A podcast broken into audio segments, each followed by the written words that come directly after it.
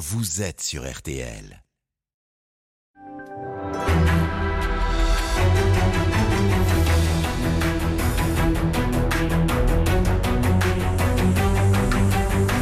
Le grand jury RTL Le Figaro, spécial présidentiel. Le débat est dirigé par Benjamin Sportouche. Bonjour à tous, bienvenue dans ce grand jury. Nous sommes donc à une semaine tout juste du premier tour de la présidentielle. Et aujourd'hui, dans le grand jury, nous allons prendre un peu de hauteur avec deux penseurs, deux fins observateurs de la société française. Le politologue Jérôme Fourquet, qui est aussi le directeur du département opinion de l'Institut de sondage IFOP. Et puis, le philosophe essayiste Raphaël Antoven, qui nous rejoindra dans la deuxième partie de l'émission. Avec eux, nous allons essayer de mieux comprendre ce qui traverse notre société et aussi ce qui peut expliquer les mouvements politiques présents et à venir. Cette émission est bien sûr en direct et donc comme chaque dimanche, vous pouvez réagir. Hashtag le grand jury sur tous les réseaux sociaux. Bonjour Jérôme Fourquet. Bonjour. Merci d'être avec nous aujourd'hui. À mes côtés, mes deux complices pour vous interroger. Marie-Pierre Haddad de RTL.fr. Bonjour, Bonjour. Marie-Pierre. Et Guillaume Roquette du Figaro. Bonjour, Bonjour Guillaume. Alors Jérôme Fourquet, vous êtes l'auteur de L'archipel français qui a connu un très grand succès, près de 100 000 exemplaires vendus, et dans lequel vous radiographiez la société française.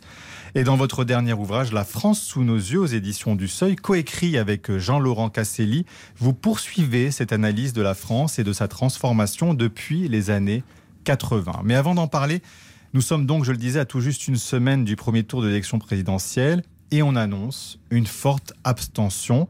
Est-ce que, Jérôme Fourquet, c'est aussi votre constat, votre crainte peut-être, où l'on pourrait avoir une, bonne surprise? Alors il faut toujours être prudent et modeste sur les, anticipations et les évaluations, notamment pour ce qui concerne l'abstention, parce que en, en, tant que sondeur, nous savons, nous, que c'est la, la variable électorale qui est la plus difficile à évaluer et apprécier. Autant il y a quelques années, on avait des difficultés à obtenir les, souhaits, attentes et, intentions de vote d'un certain nombre de nos concitoyens. Aujourd'hui, ce, phénomène de sous-évaluation de telle ou telle force euh, n'est plus un réel problème technique. Mais en revanche, il y a cette, cette question de l'abstention qui est difficile à évaluer. Euh, et quand elle est importante, elle a comme fâcheuse tendance de rendre plus flou les photos, les images mmh. que nous pouvons prendre en instantané avec, avec nos sondages. C'est ce qui s'est passé notamment aux dernières élections régionales où l'abstention très massive, on le rappelle, deux tiers des Français ne s'étaient pas déplacés, avait euh, produit des résultats électoraux qui étaient quand même assez éloignés de ce qui avait été mesuré dans les sondages quelques jours avant. Mais là, c'est quand même étonnant qu'on qu annonce une abstention importante. Un, l'élection présidentielle, c'est la plus marquante, celle qui a le plus d'impact. En plus, il y a 12 candidats, donc les Français ont le choix. Alors, quand on dit une abstention importante, hein, on peut espérer, on peut penser qu'on ne sera pas du tout dans les niveaux euh, qu'on a connus au, régional.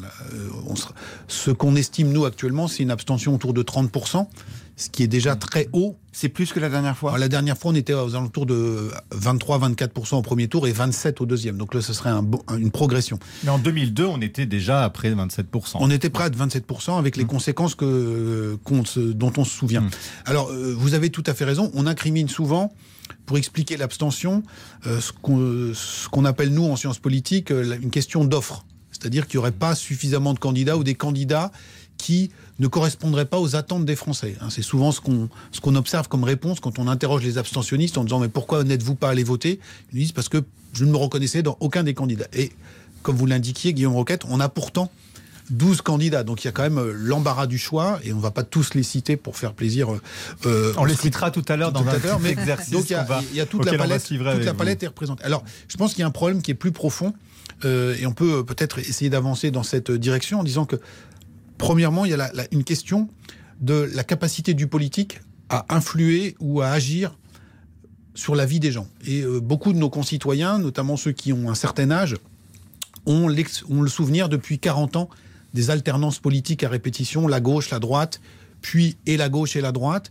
Et beaucoup de nos concitoyens considèrent que leur vie, on se souvient du slogan de François Mitterrand en 81, changer la vie, et bien que leur vie n'a pas véritablement changé. Et si la politique ne peut pas changer leur vie, alors un certain nombre d'entre eux se désintéressent de, euh, l'élection. Autre piste qui n'est pas euh, contradictoire, ce qu'on avait appelé nous une crise de foi républicaine, en disant que euh, y avait un, une certaine mystique républicaine dans l'acte de vote euh, on vote un dimanche, comme euh, le jour de la messe. Euh, on va voter en famille. Souvent, vous vous souvenez, la première fois que vous êtes rentré dans un bureau de vote avec vos parents, la première fois qu'à 18 ou 21 ans, selon l'âge que vous avez, vous avez pu voter pour la première fois. Et tout, tout ce cérémonial, aujourd'hui, apparaît en partie désuet ou obsolète à une part croissante de la population, notamment les générations qui arrivent, si je puis dire, sur le marché électoral et qui mmh. n'ont plus le même rapport, la même relation au vote que n'avaient euh, leurs aînés qui, euh, par phénomène de renouvellement générationnel, petit à petit euh, disparaissent du, paysage politique.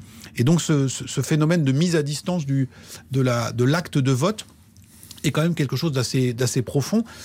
on a dit tout à l'heure qu'au dernier mmh. régional, 65% des Français s'étaient abstenus. On monte à 85% sur les moins de 25 Alors, ans. justement, justement, Marie-Pierre Haddad qui scrute les réseaux sociaux où sont très présents les jeunes, a une question spécifique sur ce sujet. Oui, et pour continuer euh, dans, votre sens, c'est parler d'un sondage. On a fait un sondage avec BVA donc pour RTL où 48% des jeunes de 18 à 24 ans donc déclarent s'intéresser à la politique, mais ça ne veut pas forcément dire qu'ils iront voter pour autant. Comment est-ce que vous expliquez que euh, des jeunes s'intéressent à la politique, mais pas forcément qu'ils ne se retrouvent pas dans les leaders politiques qui sont euh, candidats aux élections présidentielles Alors, il y a sans doute le fait qu'ils ne se reconnaissent pas dans, dans l'offre politique qu'il leur, est, leur est proposée, le fait aussi que un engagement politique pour eux ne fasse plus automatiquement, comme les générations précédentes, dans, euh, par l'isoloir. Certains veulent dire, bah, en relayant des contenus sur les réseaux sociaux, en boycottant euh, telle ou telle marque, je, en manifestant, mmh. je pense que j'ai plus d'impact politique qu'en allant voter. Et c'est pour ça que je faisais le parallèle encore une fois avec la messe. Donc tout ça, pour beaucoup de jeunes, tout ça, c'est un rituel qui est un peu obsolète, un peu, euh, un peu désuet. Alors, cette jeune génération, il ne faut pas, il faut pas l'accabler. Mmh. Elle est aussi le produit ou le fruit d'une société, une société qui est hyper consumériste, mmh. où euh, eh bien, euh, le citoyen, qui est aussi un consommateur dans tous les compartiments de sa vie quotidienne, est traité comme un individu roi, c'est le client roi. Euh, on doit lui faire du sur-mesure. Euh, vous voyez bien que les, forfaits euh, précalibrés, etc., mhm. n'ont plus la cote. Aujourd'hui, c'est plus le menu, c'est du à la carte. Et ces réflexes, ces façons de penser, se sont aussi transposés dans l'univers politique. Et vous vous souvenez que dans Donc le zapping, c'est un. Alors c'est un zapping et aussi la volonté d'avoir du sur-mesure. Mhm. Or, quand on relit notre constitution, cette dernière euh, octroie un rôle important aux partis politiques, aux formations politiques, qui, euh, selon la formule, participent à l'expression des opinions. Et qu'est-ce que faisaient historiquement les partis politiques? Eh bien, ils agrégeaient les électeurs dans des blocs idéologiques cohérents qui permettaient à la démocratie de, fonctionner. Or, euh, on, peut pas, on peut penser qu'on est arrivé peut-être Raphaël Enthoven en parlera tout à l'heure, un nouvel âge de la démocratie où le, le, fait de se sentir embarqué dans un bloc idéologique ou culturel homogène ne convient plus à une part croissante des Français qui considèrent qu'ils sont des individus à part entière et qu'ils n'ont pas à acheter sur catalogue un projet tout fait, ils veulent co-construire, etc., Ça veut dire qu'ils viennent picorer aussi et eh bien, voilà, ou là. Voilà, et donc on, est sur... Et pour ça qu'il y a une grande insatisfaction aussi par définition, puisqu'ils ne vont eh pas ben, tout retrouver dans un candidat. C'est très difficile, voilà, en disant, euh, moi j'aime bien tel aspect, j'aime. Vous vous souvenez au moment de la crise des Gilets jaunes, mhm. donc il y avait une, une très forte euh, volonté d'expression euh, politique et démocratique, mais il y a, à chaque fois qu'un leader a tenté d'émerger, on lui a systématiquement coupé la tête. Il y avait un réflexe qui était très basiste en disant voilà, euh, on, nous dénions à ces personnes le fait de parler en notre nom. Et donc je pense que c'est très très profond, notamment dans ces jeunes générations, le fait de dire voilà, on accepte une forme de délégation, on accepte une forme de compromis euh, pour se ranger dans un, encore une fois, un groupe euh, idéologique cohérent. et donc tout ça pose bien évidemment des questions ou des défis redoutables à notre fonctionnement démocratique. Ça veut dire que la gauche et la droite, ça ne veut plus dire grand-chose. Euh, à la génération euh, de nos parents, on était de gauche ou on était de droite et ça changeait pas. C'est fini maintenant? Alors, c'est un troisième phénomène, le phénomène que vous indiquez, qui est celui d'une dilution des appartenances euh, ou des affiliations partisanes traditionnelles, familiales ou autres. Aujourd'hui, tout ça a encore un sens, mais se perd aussi euh, beaucoup. Si l'on regarde euh, des sondages qui ne sont pas ceux de, euh, des, qui concernent les intentions de vote, mais qui s'intéressent à la sympathie ou à la proximité partisane, comme on dit dans notre jargon. Donc on demande aux Français de quel mhm. parti vous sentez-vous le plus proche ou le moins éloigné sans même évoquer la question du vote. Est-ce que vous êtes plutôt socialiste, communiste, républicain, euh, frontiste ou autre?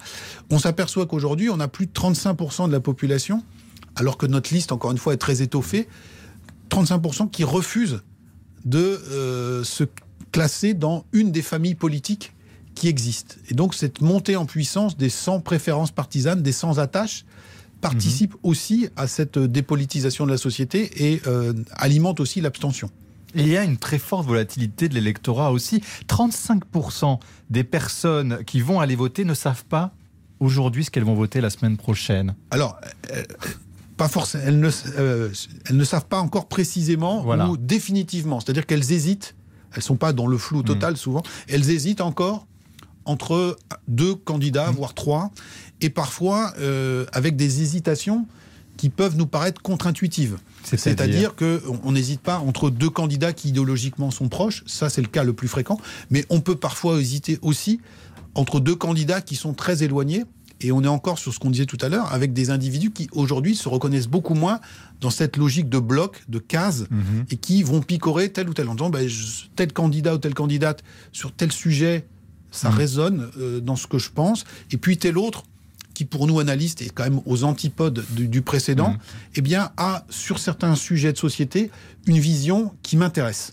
Et donc ça rend aussi, c'est pas pour euh, se couvrir préalablement, mais ça rend aussi notre activité de, de sondeur beaucoup plus difficile que par le passé. Et comment faites-vous euh, Il y a beaucoup de choses qui peuvent vous échapper du coup, parce que les gens vous échappent quelque part.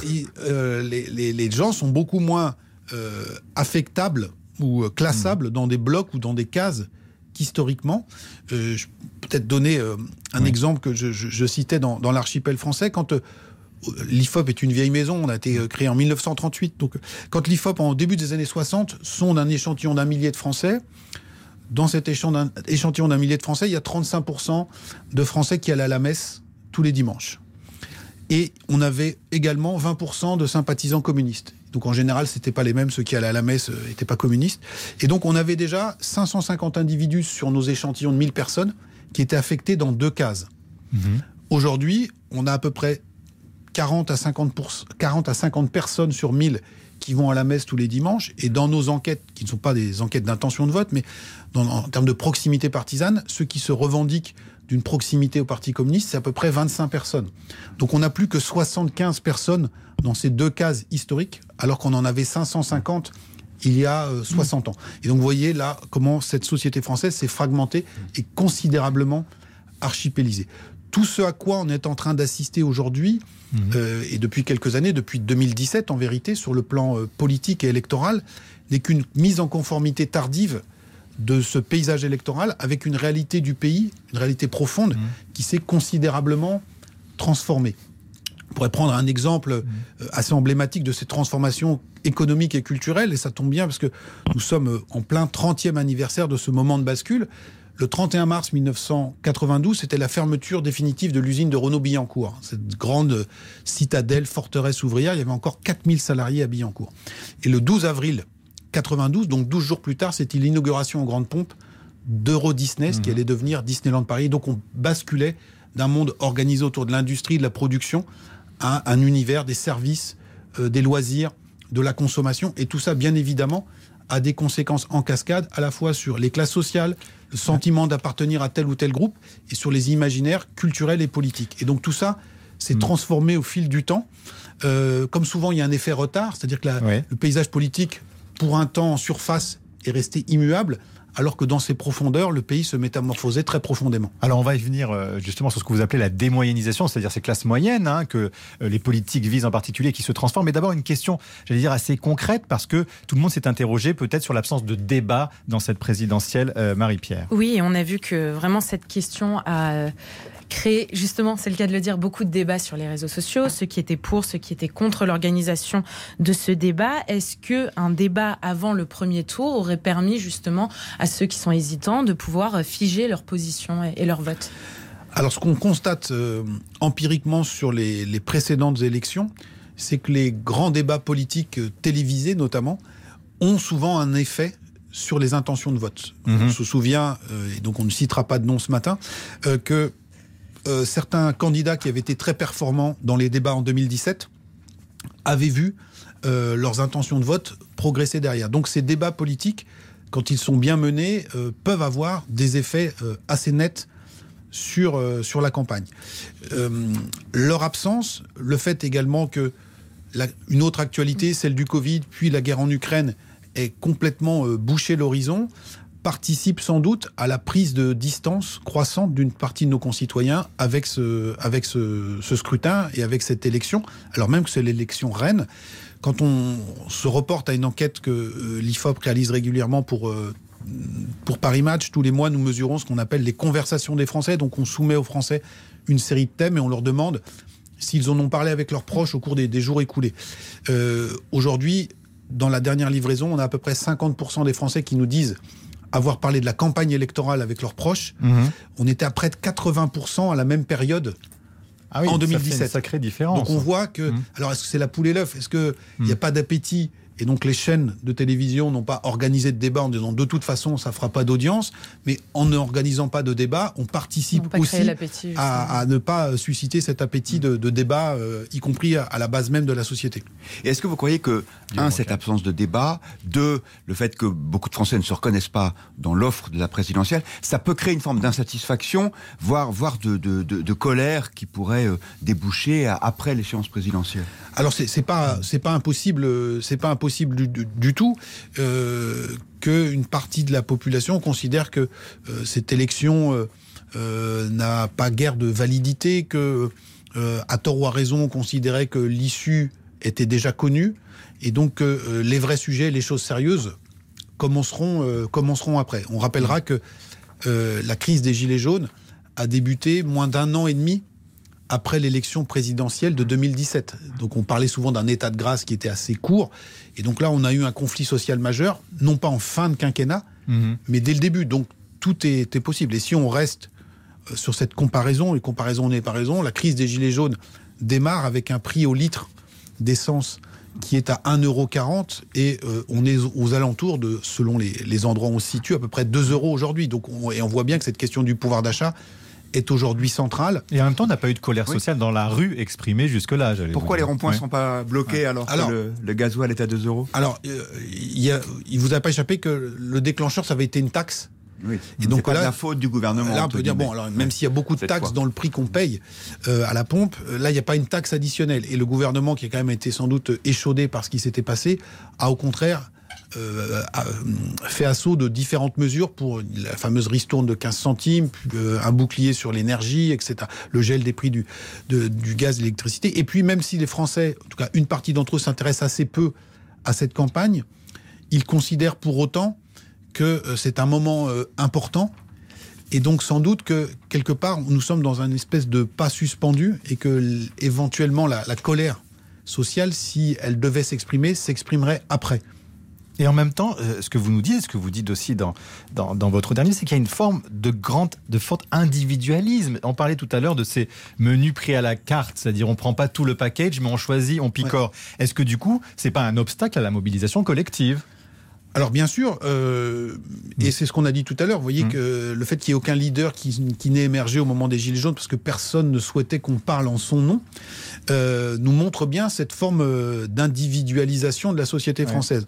Mais euh, à cette individualisation de la société française répond aujourd'hui en partie le développement des réseaux sociaux qui a permis notamment euh, dans la crise des gilets jaunes, Mmh. c'était le premier mouvement qui était qui avait émergé grâce à Facebook en fait. Oui. Hein, C'est-à-dire que euh, c'était plus de 2000 points de blocage avec des points de rassemblement et de convergence euh, qui avaient été dé- décidés et organisés sur les réseaux sociaux, complètement à l'écart de toute structure politique ou syndicale. C'est-à-dire qu'on a sur un des plus grands mouvements sociaux de, de l'histoire contemporaine, sans qu'il y ait aucune force organisée. Voilà, donc on est.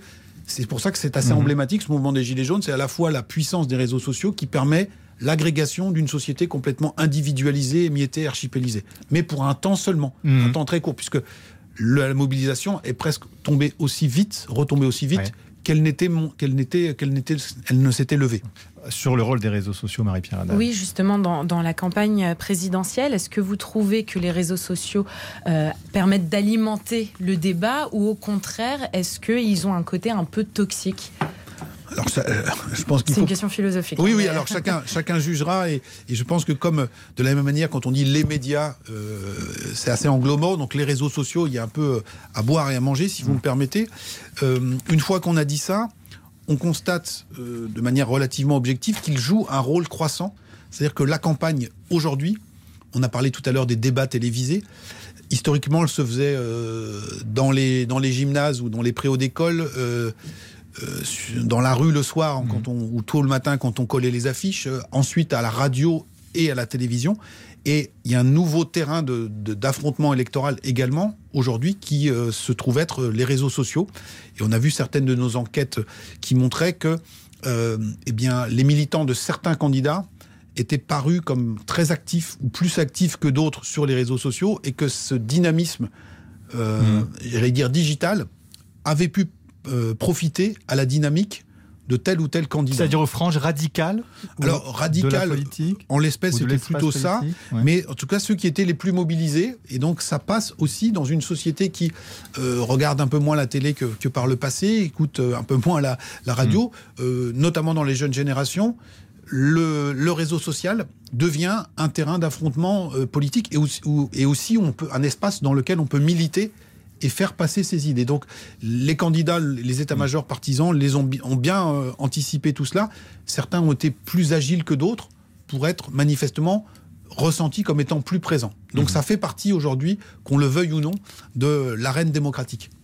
Alors, je le disais euh, tout à l'heure en introduction de cette émission, on va se livrer avec vous, euh, Jérôme Fouquet, à un petit exercice. Passage en revue express, égalité de temps de parole oblige, des 12 candidats. Alors, précisément dans l'ordre décidé par le Conseil constitutionnel, comme ça, pas de jaloux. Et vous avez 30 secondes pour chacun, chronomètre euh, lancé par notre réalisateur à l'appui. On commence donc par Nathalie Artaud, une candidate trotskiste. Est-ce que c'est une spécificité, je vais française? Alors, La spécificité française, c'est que nous avons deux candidats trotskistes. Euh, donc, voilà.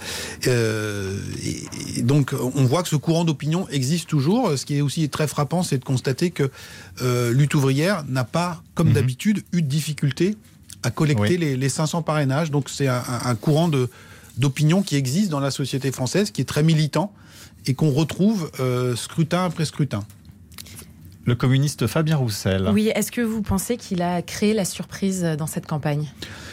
Alors, euh, le, fait, le fait même que le, Parti communiste présente un candidat était déjà quelque chose de relativement nouveau, hein, puisque, la, sauf erreur, la dernière fois qu'il y avait un, candidat euh, communiste, c'était en 2007, donc c'était il y a 15 ans.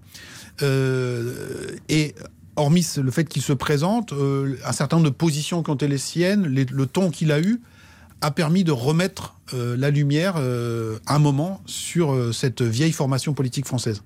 Emmanuel Macron. Oui, le président sortant, il est archi favori. Est-ce qu'il y a encore du suspense néanmoins? Bah, Il faut toujours être très prudent, notamment dans la. On peut penser que sa qualification pour le second tour est relativement acquise, même si encore une fois il faut il faut être très prudent. Pour ce qui est du deuxième tour, euh, chaque chose en, son temps et franchissons d'abord les, les obstacles qui se, qui se présentent à nous. Mais juste on a encore 10 secondes sur lui, ça veut dire qu'il peut y avoir une campagne complètement différente entre, les deux tours C'est une nouvelle campagne qui commencera? Alors, euh, bien sûr, et notamment euh, si le, en fonction aussi du, du, du, candidat ou de la candidate qui lui sera opposée. Euh, on mhm. peut penser qu'il y a plutôt aujourd'hui un scénario qui se dégage, mais si cette aventure c'était un autre, la campagne serait, serait radicalement, euh, radicalement différente. Jean Lassalle, est-ce que c'est l'incarnation d'une France oubliée, de celle aussi dont vous parlez dans vos, dans vos livres? Alors euh, oui, on, le voit dans les parrainages qu'il a pu récolter dans des territoires très très ruraux. Euh, on voit aussi que euh, ce qu'il propose rencontre un certain écho dans certaines franges de la population, notamment dans, dans, le, dans le monde agricole, mais pas seulement. Euh, alors, il est élu d'un territoire de montagne. On s'était amusé, entre guillemets, à regarder le, score qui avait été le sien lors de la dernière élection présidentielle en fonction de l'altitude des communes. Vous voyez ah que plus vous montiez en altitude, plus Jean Lassalle faisait des voix. Donc il y a aussi cette France qui a un accent, qui habite dans ce type de territoire, qui se retrouve dans ce qu'il porte ou ce qu'il incarne. Marine Le Pen. ensuite, on voit qu'elle est euh, dans les sondages, qu'elle connaît une certaine dynamique. Pourquoi elle monte comme ça? Alors, euh, dans les enquêtes que nous réalisons actuellement, elle se situe au niveau qui était le sien en 2017. Et c'est déjà une performance compte tenu de la concurrence qui, euh, qui est née dans son, dans son champ euh, idéologique. Droite, oui. Et, euh, et on voit que euh, eh bien, le choix qui a été le sien, notamment de se positionner sur la question du pouvoir d'achat, sur la défense des catégories populaires, a été un choix payant. Mais on oublie souvent dans l'analyse qu'elle a euh, beaucoup martelé sur ces sujets sans oublier ses fondamentaux. Et je pense que c'est l'association à la fois euh, eh bien, des éléments qui sont aujourd'hui très bien identifiés par les Français. Ça fait euh, plus de 40 ans que ça dure, l'histoire du Front National, donc sur l'insécurité et l'immigration, et la problématique sociale qui explique aujourd'hui sa bonne tenue dans les sondages. Éric Zemmour. Éric Zemmour, ça a été un peu la révélation de cette campagne, puisque c'était la première fois qu'il se présentait. Il est allé très haut, il est moins haut. Vous pensez que c'est une nouvelle force politique qui s'installe ou c'était un feu de paille? Alors c'est déjà effectivement euh, quelque chose de, de très inattendu, euh, et donc on verra à quel niveau il se situera le, le- le jour du, du- du premier tour. Mais euh, tout ça participe, le phénomène Zemmour participe aussi à ce que j'ai appelé l'archipélisation de la société française. On pensait que dans le courant de la droite nationale, euh, il y avait de la place que pour le Rassemblement national. Manifestement, il y a une autre place qui existe, et on voit aussi que l'émergence de ce candidat s'est faite aussi aux dépens de la, la droite classique. Et donc, euh, Éric Zemmour va participer, ou euh, les gens qui en sont proches, de cette recomposition politique qui se, qui se poursuit. Jean-Luc Mélenchon, je sais que l'exercice n'est pas facile, mais il faut qu'on respecte ces 30 Oui. secondes. Est-ce qu'il a vraiment une chance? Est-ce qu'il peut doubler Marine Le Pen dans les derniers jours? Alors, soyons très, très modestes et prudents. Euh, Les dernières enquêtes le placent à 15%, Marine Le Pen à 21%. Il est en, il est en dynamique. On a parlé tout à l'heure des réseaux sociaux. C'est notamment un des candidats dont euh, les militants sont euh, très actifs à la fois sur le terrain et sur les réseaux sociaux. Il a l'expérience de plusieurs campagnes et il est aussi, on le voit avec ce qu'a dit Ségolène Royal, euh, bénéficiaire d'un phénomène de vote utile à gauche, puisqu'il a, euh, j'allais dire, quelque part écrasé la concurrence sur ce flanc. Anne Hidalgo, donc elle est estimée, ça dépend des sondages, mais environ aux alentours de 2%. Est-ce que c'est vraiment le poids du Parti Socialiste aujourd'hui? Non, c'est pas le c'est pas le poids du, du Parti socialiste. hein. Si on revient à ce que je disais tout à l'heure sur les, les, les- les enquêtes en termes de sympathie partisane, les gens qui se revendiquent plutôt de sensibilité socialiste ou social-démocrate, c'est 8 à 10% de la population, donc c'est beaucoup plus que ça. Mais donc il y a une logique de vote utile, euh, soit en faveur de Jean-Luc Mélenchon, soit d'Emmanuel Macron. hein. 30% des gens qui avaient voté pour François Hollande en 2012 euh, voteraient aujourd'hui pour, euh, pour Emmanuel Macron. Mais là aussi, on est dans la poursuite de la recomposition politique avec euh, un, affaiblissement très clair d'un parti qui a été un des plus importants de la Ve République. Yannick Jadot. Oui, le candidat Europe Écologie Les Verts, il est autour de 5% dans les intentions de vote. Et pourtant, l'écologie est très présente dans les préoccupations des Français. Comment vous expliquez ce, cette différence? Alors, c'est sans doute pas forcément du, du fait du candidat lui-même, mais euh, du fait du mode de scrutin, et qui fait que sur une élection présidentielle, les thématiques qui sont portées par le, le courant écologiste ont souvent du mal à, à passer le, le mur du son. Euh, on rappellera que le meilleur score qu'un écologiste ait fait à la présidentielle, c'était Noël Mamère en 2002 qui était déjà de, de 5%. Alors, elle est- depuis, la, la sensibilité écologique a progressé dans la population, mais ça peine à se matérialiser. Alors, encore une fois, soyons prudents les écologistes ont souvent eu euh, un- une, une remontée euh, en dernière ligne droite dans les campagnes. C'était le cas euh, aux européennes et aux, aux régionales. Donc tout n'est pas à exclure du côté de ce, ce courant-là. Valérie Pécresse, est-ce qu'elle n'est pas assez différente d'Emmanuel Macron? Alors Valérie. Pécresse est en, est en difficulté, comme l'aurait été tout candidat des, des Républicains, puisqu'elle est prise en étau entre d'un côté Emmanuel Macron et de l'autre, ce qu'on peut appeler le, le bloc de la droite nationale, Éric Zemmour et, et Marine Le Pen. Quand on regarde comment se comporteraient les électeurs qui avaient voté François Fillon en 2017, donc qui était le noyau dur de la droite, François Fillon fait que 20%, eh bien aujourd'hui, Valérie Pécresse n'en recueillerait que 45% d'entre eux un quart, plus d'un quart envisage de voter Emmanuel Macron et la même proportion Zemmour ou Le Pen. Et donc cette, cet effet de ciseau, cet effet de, de meule, eh bien euh, Valérie Pécresse en est victime, comme encore une fois sans doute l'auraient été d'autres d'autres candidats. Et donc c'est la poursuite de la recomposition politique. Si vous faites le total Hidalgo-Pécresse, représentant des deux grandes forces politiques historiques, on est autour de 10% aujourd'hui, c'est dire si le paysage est en train de se transformer sous nos yeux. Philippe Poutou. Oui, quelle est sa différence avec Nathalie Arthaud? Alors, euh, on rentre dans l'analyse des, familles, des familles trotskistes. Donc, il y a un, côté, euh, d'un côté, le nouveau parti anticapitaliste, qui est, et de l'autre, lutte ouvrière de Nathalie Arthaud. Et donc, on, a un nouveau parti anticapitaliste qui est sans doute plus ouvert euh, historiquement sur un certain nombre de questions sociétales et qui est de ce qu'on peut en voir, un peu moins focalisé sur une lecture très littérale euh, de, la, de la liturgie trotskiste. Dernier, le dernier. Last notre liste, comme on dit, Nicolas Dupont-Aignan. Nicolas Dupont-Aignan, euh, euh, il avait pris des positions fortes contre le pass sanitaire, contre le, la vaccination obligatoire. Il n'en profite pas dans les, dans les sondages, apparemment. Cette radicalité, ça ne paye pas Alors, c'est une, oui, c'est une radicalité qui, qui peine à payer, et aussi le fait que peut-être il n'a pas une marque suffisamment puissante pour incarner euh, le vote anti-système que d'autres incarnent bien mieux que lui. Et les gens qui sont motivés par ce réflexe anti-système, ils veulent faire peur ou mal au, au, au, système et donc ils votent pour le candidat qui peut apparaître le, le plus puissant dans cet exercice-là, qui est sans doute euh, Marine Le Pen aux yeux de ses électeurs. Mission accomplie, Jérôme Merci Fourquet, bravo à vous. 30 secondes pour chaque candidat. On se retrouve dans quelques minutes pour la suite de ce grand jury spécial élection présidentielle avec le philosophe euh, Raphaël Antoven. Et vous restez avec nous, Jérôme Fourquet, à tout de suite.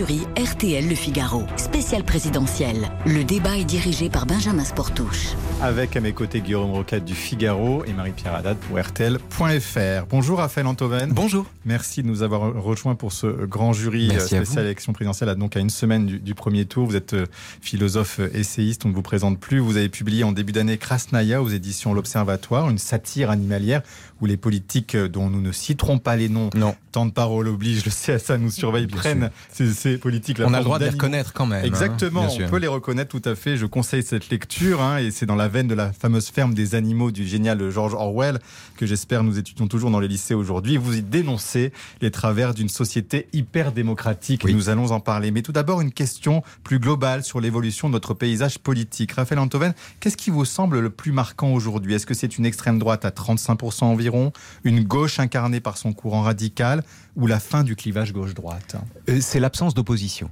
c'est le fait qu'il y ait quantité d'opposants, mais qu'aucun opposant ne soit en mesure de préempter le mécontentement pour lui donner une forme rigoureuse.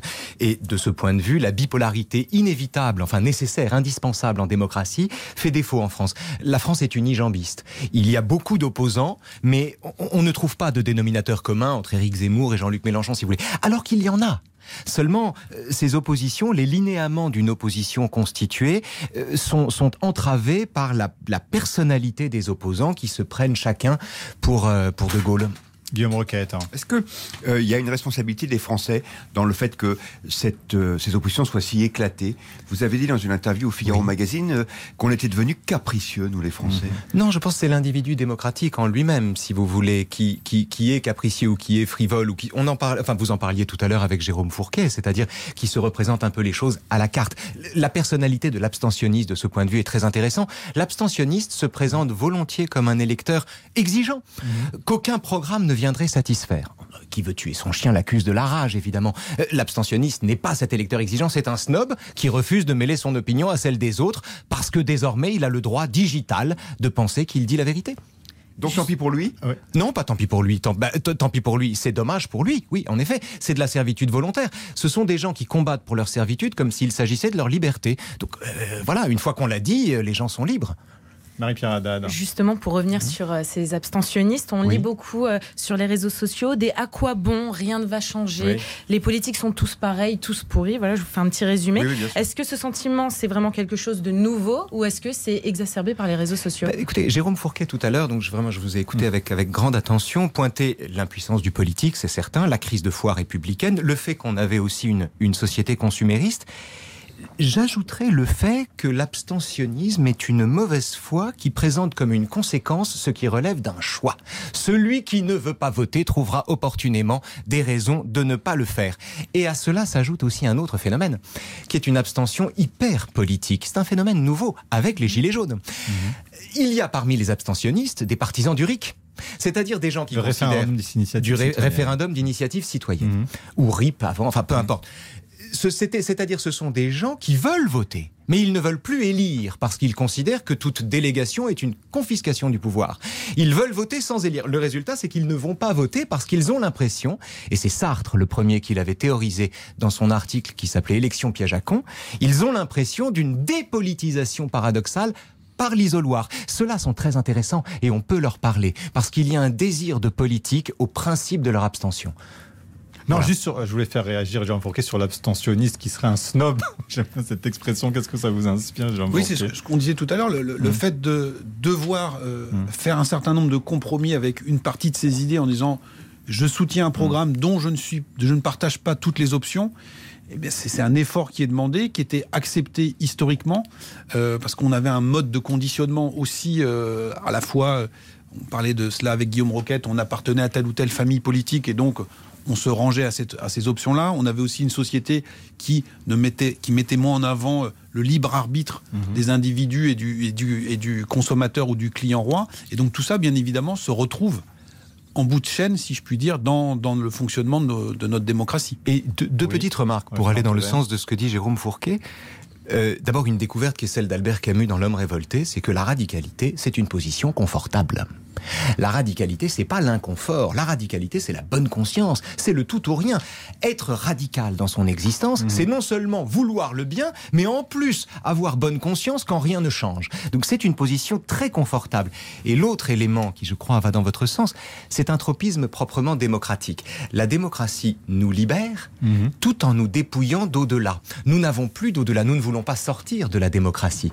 Et donc la démocratie nous libère tout en nous enfermant dans un aquarium. Mais c'est ça qu'on Qu'est-ce que vous voulez dire par là? Je vous cite, hein, vous dites nous vivons dans une hyper-démocratie, hyper-démocratie où la liberté n'est pas moins en danger que dans un régime totalitaire. Oui, parce que la liberté. Ça paraît paradoxal. C'est-à-dire que bah, ce qu'on voit avec Poutine est intéressant de ce point de vue.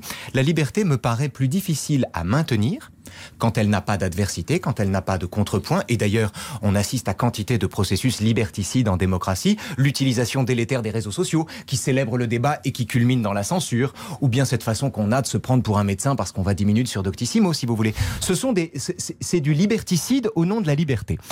Et la liberté est donc difficile à maintenir quand elle n'a pas d'adversaire. En revanche, elle est aisée à défendre contre une adversité objective, telle qu'elle est apparue il y a un mois et demi euh, aux yeux du monde entier. Et, de fait, moi je, décris dans ce livre mmh. une liberté sans contrepoint, une liberté dont tout l'inconvénient et qu'elle n'a pas d'adversaire et que du coup, comme les escarres viennent à un corps dénutri, si vous voulez, eh bien elle pourrit sur pied.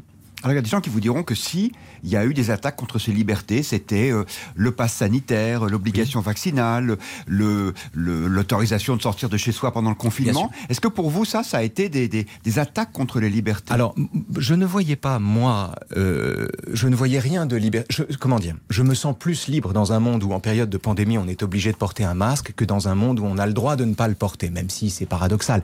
Je vois plus de liberté dans ce genre de restrictions en période de pandémie et quand elles sont temporaires et présentées comme telles, que dans l'absence de restrictions qui culminerait dans la, dans la loi du plus fort.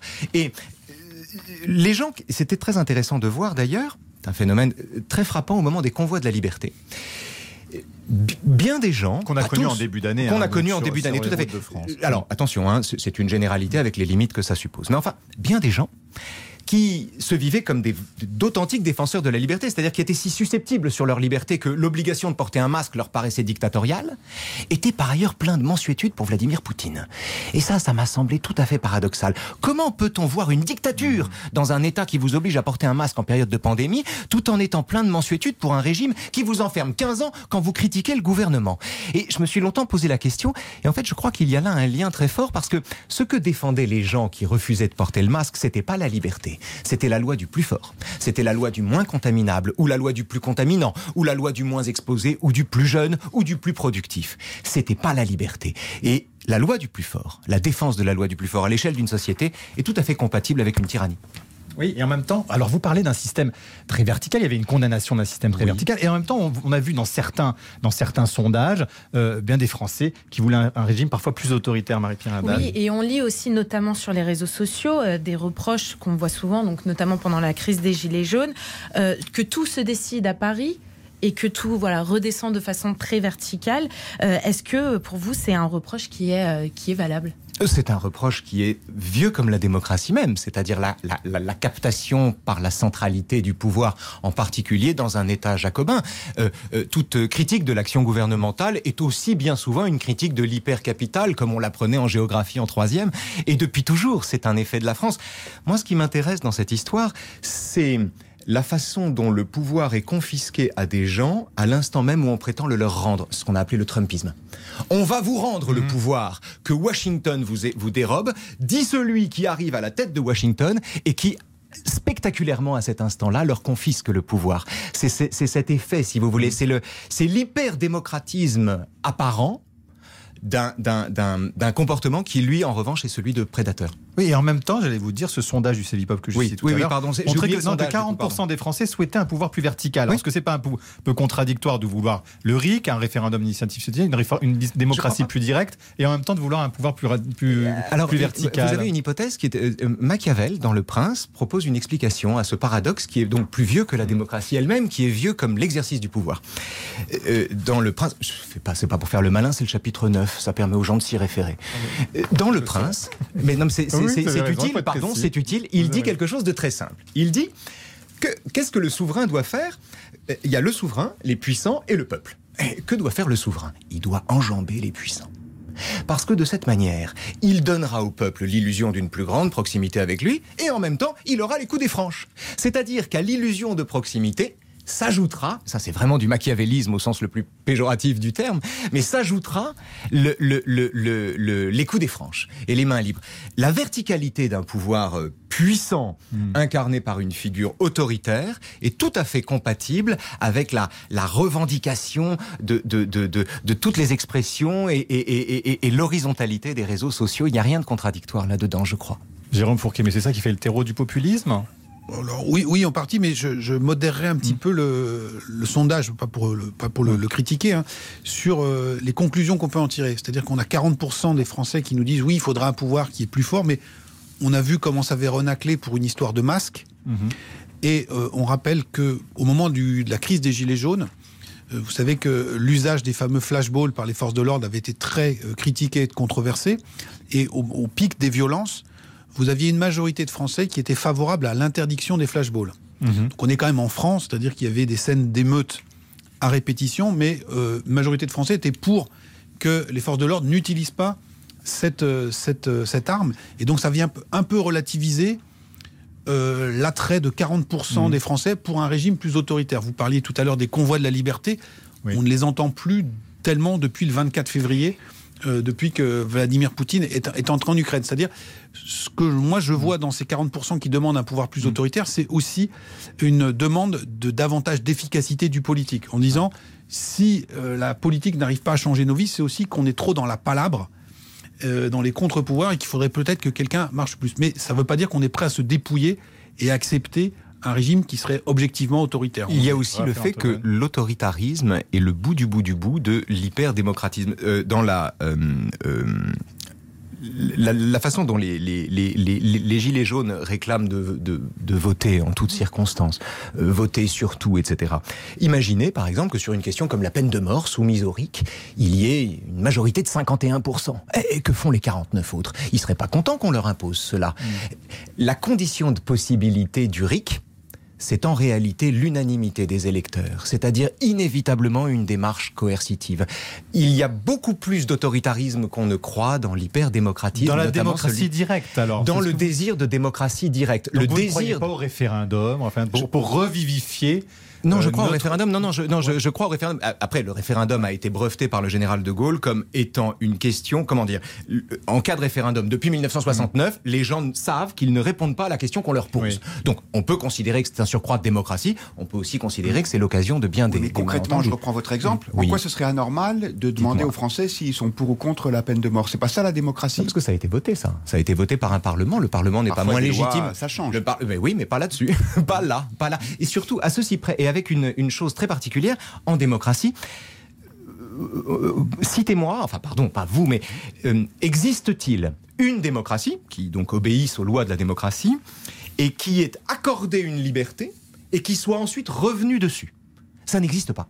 Il n'y a pas de démocratie où, par exemple, on a accordé l'IVG, où on a supprimé la peine de mort, pour ensuite revenir dessus, à moins d'un changement de régime.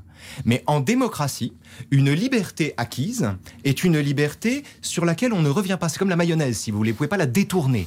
Parce, tout simplement parce que la nature humaine est ainsi faite que si vous leur accordez une liberté, le mariage pour tous, par exemple, mhm. vous leur accordez une liberté, ils vivront comme une amputation le fait de la leur ôter. Donc je ne crois pas du tout que la peine de mort, le mariage pour tous ou l'IVG puissent aujourd'hui faire l'objet d'une consultation, en tout cas euh, parlementaire. Et alors, un référendum, il faudrait que tout le monde vote, mais je n'y crois pas du tout, moi. Euh, Jérôme Fourquet, juste cette question de la démocratie euh, directe. Est-ce que vous, vous pensez que euh, c'est un chemin naturel parce que la démocratie représentative est malade ou au contraire, cette démocratie représentative, on en parlait tout à l'heure, elle fait aussi écho à tout ce qu'on a comme défiance vis-à-vis de n'importe quelle autorité aujourd'hui? on, peut aller vers l'usage plus régulier du référendum. Encore faut-il qu'on respecte le choix des électeurs. Et mm. donc j'ai deux exemples récents en tête. Le référendum de 2005, euh, belle campagne électorale, une victoire large et nette du non au référendum. Et nous avons eu le traité de Lisbonne. Sur un projet de constitution européenne. Voilà, sur un projet de constitution. Et nous avons eu par la voie parlementaire l'essentiel du projet qui a été adopté. Donc ça, ça fait beaucoup aussi. Mm. Et on en reparlait sur les ronds-points au moment de la crise des Gilets jaunes, de cette espèce de forfaiture ou de trahison. Un autre exemple plus local, alors ce n'était pas un vrai référendum, c'était une consultation qui a eu lieu en Loire-Atlantique au sujet de l'aéroport très controversé de Notre-Dame-des-Landes. Plus de 50% des habitants de ce département qui est très peuplé avaient pris la peine d'aller voter un dimanche.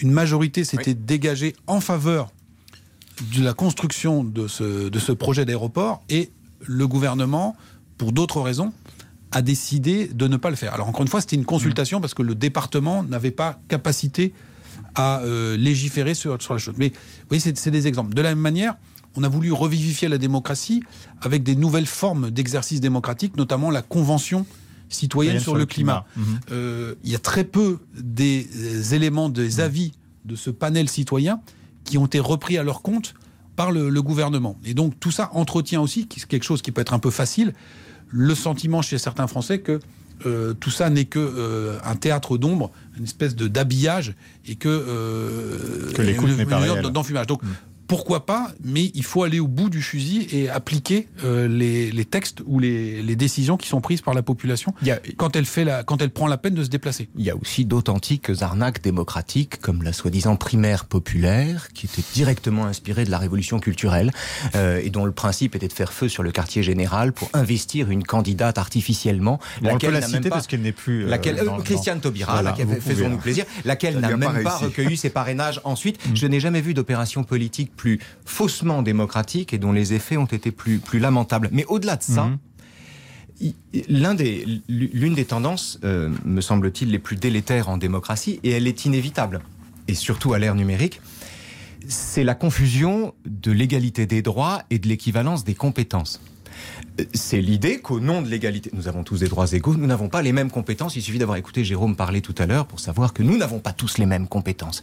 Mais la confusion de l'égalité des droits et de l'équivalence des compétences fait que du coup, sur la place publique, comme un platiste viendrait discuter avec un astronome, si vous voulez, on se retrouve avec des gens qui pratiquent de la pensée magique et qui discutent avec de vrais scientifiques. Ceci n'est pas un gain démocratique. Ceci est une perte considérable.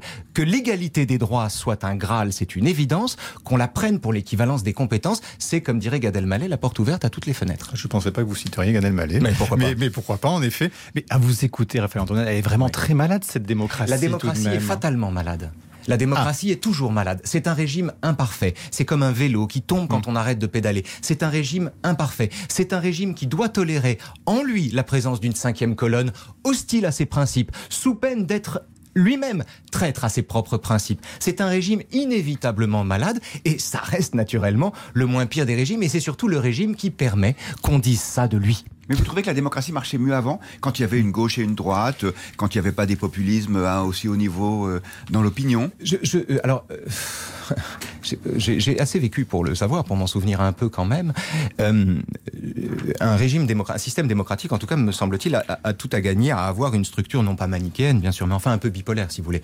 La, partition gauche-droite permettait de s'y repérer. Il y a euh, la partition qui peine à éclore aujourd'hui, qui est à mon avis le fait de la société plus que des politiques, entre les libéraux et les souverainistes, pour le dire simplement. Cette partition qui peine à apparaître, faute des souverainistes, qui sont pas foutus de s'entendre. Mais cette partition qui peine à apparaître est à mon avis un handicap. Ça fait, boiter la démocratie, ça. On a besoin d'un contrepoint. Il faut un contrepoint au macronisme, tout simplement. Il faut un contrepoint à ce mélange de libéralisme, de républicanisme euh, que constitue le macronisme. Quand on vote Macron, c'est intéressant d'ailleurs, parce que les détraques... Pardon oui, faites attention. Là, pardon, pardon, pardon, excusez-moi.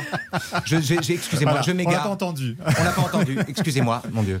Alors, non mais donc sur un Vous voulez que je les cite tous là rapidement Alors allez-y, allez, si vous les connaissez par cœur, on faut, faut, faut pas que je les oublie là. Éric Zemmour, Marine Le Pen, euh, Nathalie Arthaud, Philippe euh, Poutou, Philippe Poutou, Jean Lassalle. Euh, on n'a pas le droit d'émettre des préférences hein, non, plus. Hein, non, non plus. Euh, Marine Le Pen. Jean-Luc Mélenchon, c'est dommage. Anne Hidalgo, Valérie Pécresse, Nicolas Dupont-Aignan. Je crois que tout le monde y est. Nathalie Arthaud. Ah non, on l'a déjà dit. On l'a déjà dit. Fois, on ne reprend pas la liste. mais on, on, on enchaîne parce qu'on arrive. Non, non, on enchaîne parce qu'on arrive sur la, fin de l'émission. Ce monde d'après, je voudrais vous entendre tous les deux sur cette, sur cette question. On nous avait promis ce monde d'après post-Covid. Est-ce qu'il va vraiment exister pour vous, Raphaël Antoven? Est-ce qu'il il ressemble à quelque chose ou c'est tout simplement celui qu'on est en train de revivre avec ses imperfections dont ah vous parliez Le monde d'après post-Covid, c'était très intéressant parce que le monde d'après post-Covid, on l'avait sous les yeux pendant le confinement. C'est un monde sans transport, sans pollution, sans oiseaux, sans bruit, etc. On sous les yeux, mais on le regardait pas, on était trop occupé à se demander ce qu'il allait être, le monde d'après. Le résultat, c'est qu'une fois que la vie a repris, le monde d'avant est revenu et en plus pas content. Non, le vrai monde d'après, me semble-t-il, il est, il est aujourd'hui le fait d'un dictateur euh, qui rebipolarise euh, le paysage mondial, pour le coup, plus encore que le paysage politique. Et là, effectivement, on assiste à des, à des mutations considérables. Certains voient un retour de guerre froide là-dedans. Moi, j'y vois en tout cas l'occasion de, de, de défendre la liberté et de de me retrouver de nouveau dans la même tranchée que, de, que des gens que j'avais combattus. Je trouve ça pas mal. Avec qui, de qui vous bah, Je peux pas donner des noms. Ah, c'est des noms de politiques aussi. non, ça pourrait, être des intellectuels. Ça pourrait être des intellectuels. Oui, oui, mais non. Et justement, qu'est-ce que qu'est-ce que ça vous fait réagir oui, on nous on avait pris avec euh, beaucoup de distance toutes ces tribunes qui avaient fleuri au moment du premier confinement. Il y avait pas mal de gens qui avaient du temps pour écrire sur ce monde d'après qui serait très différent. Ce qu'on voyait nous dans nos enquêtes, c'était que euh, la crise du Covid a plutôt eu comme effet non pas de jouer comme une frontière, mais comme une espèce d'incubateur qui aurait accéléré des tendances qui étaient déjà préexistantes. Et donc le monde d'après qui est sorti du Covid, mhm. il ressemble quand même assez furieusement au monde d'avant avec effectivement euh, ce qui se passe depuis plus d'un mois maintenant euh, au port de l'Europe, qui là, pour le coup, a un impact en termes de transformation de nos sociétés euh, qui, peut être plus important. Et avec une évolution de la société, vous le décrivez dans votre dernier livre, une sorte, ce que vous appelez ça une démoyennisation, c'est-à-dire que cette classe moyenne qu'on pensait assez uniforme, homogène, en fait, elle ne l'est plus vraiment, et c'est un objet politique qui est en train d'évoluer si beaucoup. Alors oui, parler de cette démoyennisation, c'est non pas la disparition de la, la classe moyenne, mais le fait qu'elle soit tiraillé par des, forces centrifuges, et on, le voit très bien en termes de mode de consommation, en termes de mode de vie, mmh. avec une part croissante de la population qui ne, se paupérise pas, mais qui a le sentiment de ne plus pouvoir suivre la cadence de cette société de consommation. comme on est une société qui est très hédoniste, eh bien, le fait de ne pas pouvoir être invité au grand banquet de la société de consommation crée une frustration qui est très forte. Guillaume Raphaël Antoven en parlait avec Jérôme Fourquet des, risques de, colère sociale après l'élection présidentielle. Est-ce que vous êtes inquiet? Vous avez l'impression que c'est un, un chaudron euh, qui boule la, la France Oui, précisément parce qu'il n'y a pas d'opposition et que l'alternative c'est institution ou insurrection. Et toute critique gouvernementale prend des formes insurrectionnelles parce que parce que parce qu'on n'a que des démagogues qui sont à peine foutus de les suivre euh, dans, dans, dans, la rue au lieu de proposer quelque chose qui politiquement permette d'être porté au Parlement. Enfin, on a 12 candidats, j'allais vous dire. Ben euh, oui, mais j'attends de voir. J'attends, j'attends, j'attends de voir. Je suis, je suis très pessimiste. On a quand même le choix. Oui, ben oui, on a le choix. Bah, mais un choix insuffisant. C'est, c'est, je, je, voudrais qu'on ait le choix entre deux candidats et je ne suis même pas sûr que cette chose-là arrive dans 15 jours, tant, tant, tant, tant l'un ou l'une des deux sera, sera là par défaut. C'était le mot de la fin. Merci beaucoup, Raphaël Antoven. Merci à vous, Jérôme Fourquet. Je renvoie euh, sur RTL.fr pour, euh, pour vos livres que l'on mettra euh, bien sûr en ligne. Merci à tous de nous avoir écoutés. Merci Guillaume Roquette. Merci Marie-Pierre Haddad. Merci à tous de nous avoir suivis. La semaine prochaine, premier tour donc de l'élection présidentielle. Pas de grand jury, mais des émissions spéciales à suivre sur RTL à la mi-journée de 12h à 13h. Et puis dès 18h le soir, une grande spéciale présentée par Julien Cellier. Bonne journée à tous, très bonne semaine et bon vote.